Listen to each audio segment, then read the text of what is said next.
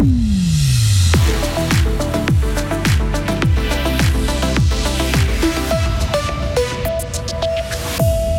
Des faillites en forte augmentation dans le canton de Fribourg.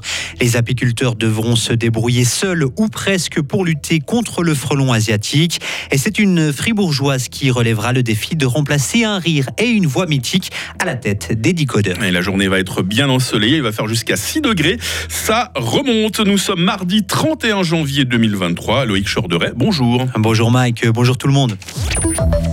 Le canton de Fribourg connaît une hausse des faillites. Plus 40% entre 2021 et 2022. L'Office cantonal des faillites parle d'une augmentation inquiétante qui s'explique par les conséquences de la pandémie. La direction de l'économie se veut de son côté plus rassurante. Elle estime que ces chiffres ne sont pas alarmants car le canton se trouve dans une situation de plein emploi. Comment le canton de Fribourg compte-t-il lutter contre le frelon asiatique? Un nid avait été découvert cet automne dans la glane à Montaix. Les apiculteurs avaient alors passé de nombreuses et nombreuses heures pour le repérer et l'éliminer, car cet espace est invasif et suscite donc beaucoup d'inquiétudes. Christian Clément, député du centre, avait alors posé plusieurs questions au gouvernement fribourgeois pour connaître sa stratégie pour lutter contre l'invasion de ce tueur d'abeilles.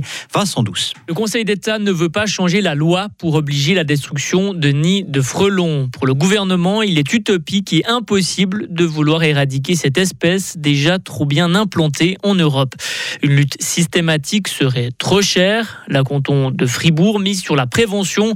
Il prévoit 20 000 francs pour l'année en cours pour financer des experts, des experts pour former les apiculteurs à la recherche et à la destruction de nids.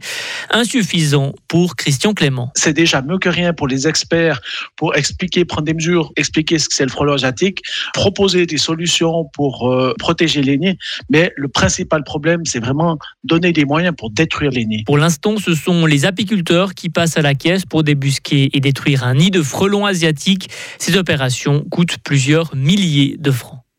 Et sachez que Christian Clément envisage de déposer un mandat afin de contraindre le gouvernement fribourgeois à agir. Une course-poursuite et des coups de feu, Loïc. Mike, ça s'est passé hier matin tôt entre Grandson dans le canton de Vaud et Bienne. Des policiers ont repéré deux individus suspects à la gare de Grandson. Ces derniers ont pris la fuite en voiture avant de tirer sur la voiture de police qui les poursuivait. Deux hélicoptères et d'autres polices cantonales ont été appelés en renfort. Les suspects ont finalement été arrêtés après une collision avec deux voitures de police, dont l'une fribourgeoise.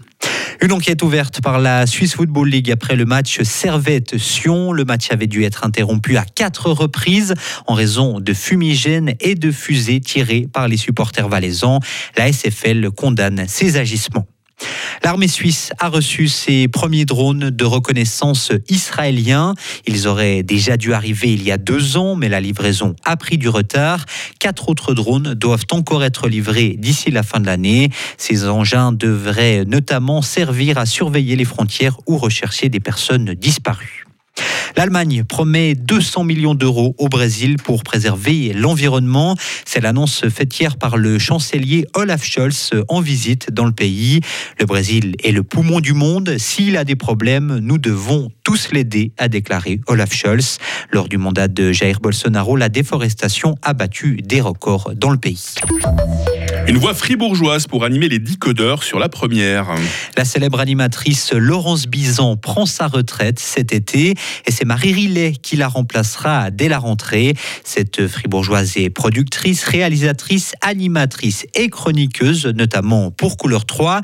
Écoutez sa réaction à l'annonce de sa nomination beaucoup de bonheur, beaucoup de plaisir parce que c'est une émission que j'écoute depuis toujours. C'est une des premières émissions à laquelle je me suis attachée.